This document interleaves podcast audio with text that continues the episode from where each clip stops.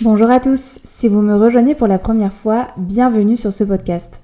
Mon but avec ces épisodes est de nous donner à tous les clés du bien-être et du mieux-être en abordant ensemble des thématiques essentielles de santé, de nutrition, de sport, de psychologie ou encore de neurosciences.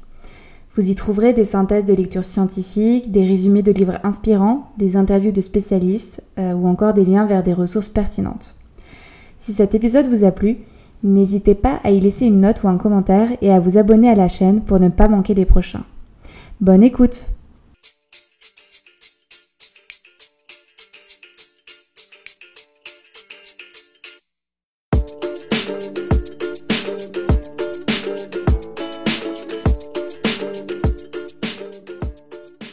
J'aimerais aujourd'hui euh, démêler le vrai du faux concernant le gluten. On sait que le gluten est en vogue depuis plusieurs années maintenant, que ce soit sur internet, euh, dans des documentaires, dans des vidéos de vulgarisation scientifique ou encore dans les magazines. La question c'est de savoir s'il faut vraiment s'en méfier ou si ça ne représente pas seulement une magnifique opportunité marketing pour l'industrie alimentaire euh, qui pourrait ainsi vendre des produits sans gluten, souvent bien plus chers. Vous avez peut-être entendu que de nos jours, la qualité du blé aurait été fortement altérée et serait devenue indigeste pour l'homme, mais alors comment?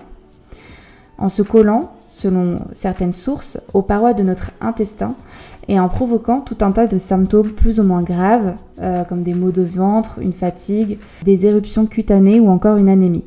Mais alors qu'en est-il vraiment? Le premier point pour moi qui est essentiel, c'est de s'intéresser à la définition du gluten. Parce que finalement, le gluten, qu'est-ce que c'est? C'est une molécule qui est présente dans les céréales comme le blé, l'orge, le seigle, l'épeautre ou encore euh, le froment. Et c'est une protéine qui se développe au moment de la fabrication et du pétrissage du pain et qui donne à la pâte en fait son aspect élastique. Or, plus la pâte est élastique, plus elle est facile à travailler et meilleurs sont les rendements. Les gènes du blé moderne ont donc été euh, modifiés via de nombreux croisements entre diverses euh, variétés et notre organisme, effectivement, se retrouve à devoir assimiler une quantité beaucoup plus abondante de gluten aujourd'hui par rapport à avant. Et ce n'est pas tout. Le gluten est aussi un excellent liant. Euh, son origine latine veut dire col, donc ça ne s'invente pas. Il se retrouve dans de nombreux plats et aliments transformés pour euh, épaissir, lier ou encore euh, rehausser les saveurs. Donc maintenant qu'on a fait le point sur la définition du gluten, ce qui est intéressant, c'est de se demander si le gluten est vraiment mauvais. Alors d'après mes recherches, la réponse est oui et non. Donc réponse un petit peu de normand.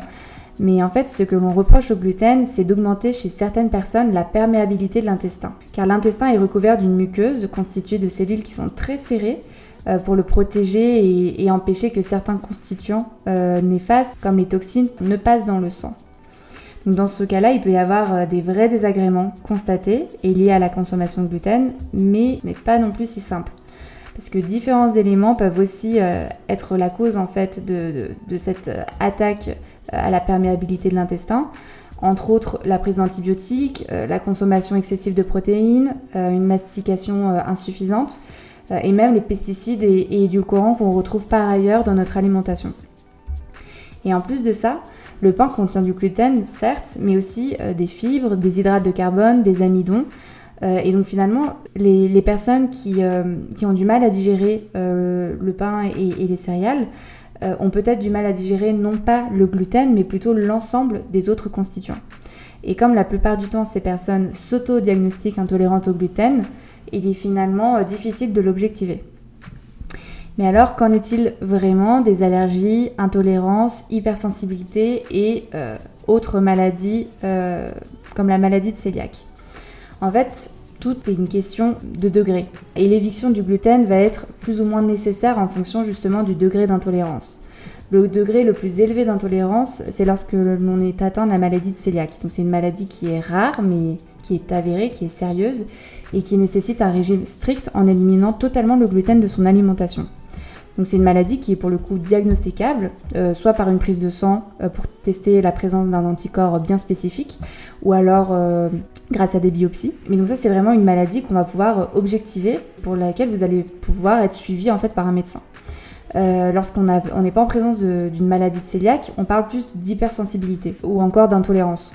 Ces intolérances ne sont pas vraiment dépistables, donc ça va plus reposer sur des symptômes, des ressentis par la personne, comme des désagréments intestinaux, des ballonnements, des douleurs abdominales, une sorte de pesanteur, ce, donc ce genre de symptômes. C'est vraiment deux choses qui sont différentes. Dans tous les cas, mon conseil, si vous avez des doutes, euh, c'est vraiment de vous rapprocher d'un médecin pour être accompagné au mieux euh, dans le diagnostic.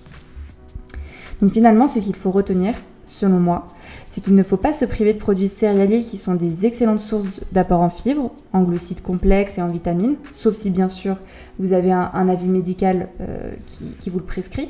Sinon, vous risquez à l'inverse de développer des carences qui peuvent aussi être néfastes pour votre santé. Donc la clé, c'est finalement de faire preuve de bon sens, de vous écouter, d'essayer d'évincer un aliment et de le réintégrer ensuite dans votre alimentation pour voir si vous vous sentez mieux et si euh, les symptômes sont, atténués. Et aussi un dernier euh, conseil important selon moi, c'est de mieux choisir vos céréales. Donc par exemple, vous pouvez éviter les farines blanches et les produits raffinés qui de toute façon sont moins digestes et moins euh, intéressants d'un point de vue nutritionnel.